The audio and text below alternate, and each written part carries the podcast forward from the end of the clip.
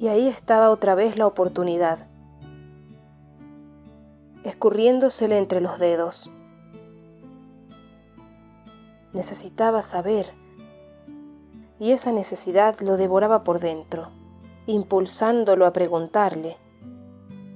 Pero sus labios no se despegaban. Estaban soldados en un mutismo desgarrador que lo condenaba a la incertidumbre.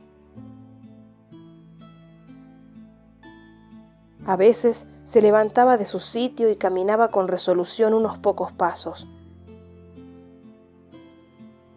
Pero el temor no tardaba en recordarle con una punzada en el estómago que tal vez era mejor no saber.